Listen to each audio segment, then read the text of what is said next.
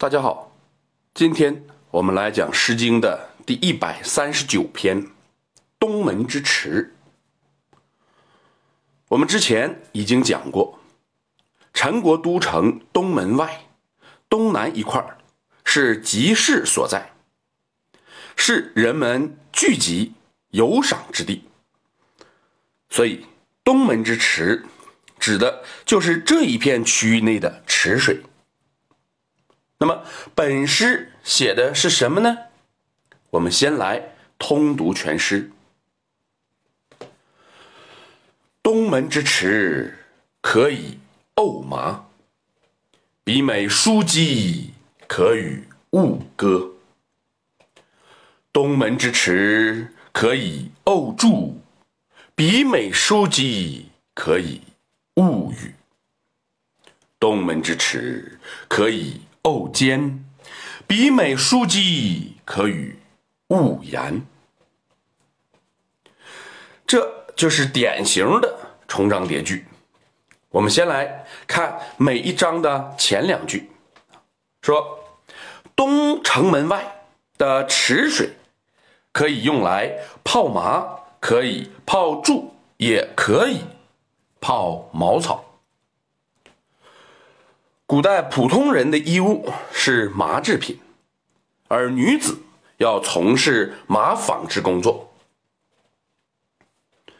以上三种事物都可以用来制作麻绳、麻线，这个工艺是相当复杂的，需要将以上这些东西收割下来，然后放在水中浸泡，以便于较容易的。剥下麻皮和茅草皮，后续会对这些皮进行多种工序的加工啊，这个我们就不细说了。开篇头两句就为我们营造了一个一群女子在池边浸泡麻杆和茅草的劳动场面。我们再来看每一章的后两句，说那个美丽的女子，我们可以一起对唱吗？我们可以一起谈心吗？我可以向你表白吗？在后两句中，有一些地方需要注意第一就是标点的问题，有很多的《诗经》讲解将这里做句号。用句号，就意味着作者只是交代了一个事实。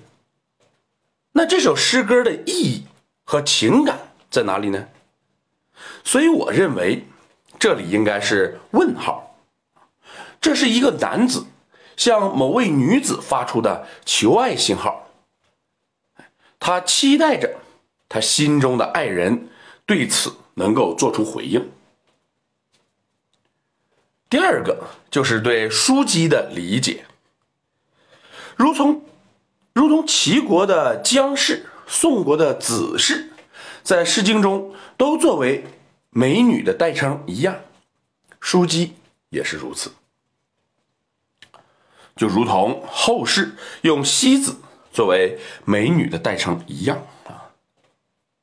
第三，物歌、物语、物言的区别。物就是二人相对的意思，物歌就是对唱。那物语和物言呢？一般认为，直言曰言，论难曰语。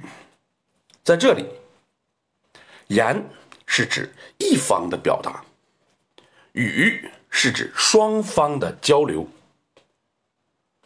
物语就是我想要跟你聊聊天儿啊，双方交流；物言就是我想要对你诉说衷情啊，这是我一方的。那这样理解下来，本诗就是男子在面对一群劳作的女子时演唱的一首求爱歌曲。这也可能是。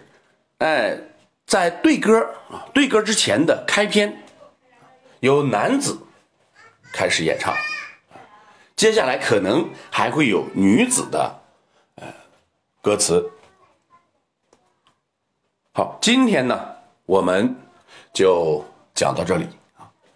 最后，我们再来通读一遍全诗：东门之池，可以沤麻；比美书姬，可与物歌。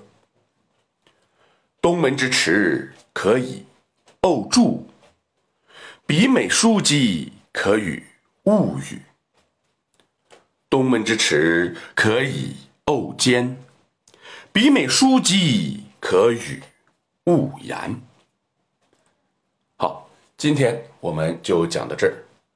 如果您听着感觉不错，希望您能够分享给别人，谢谢。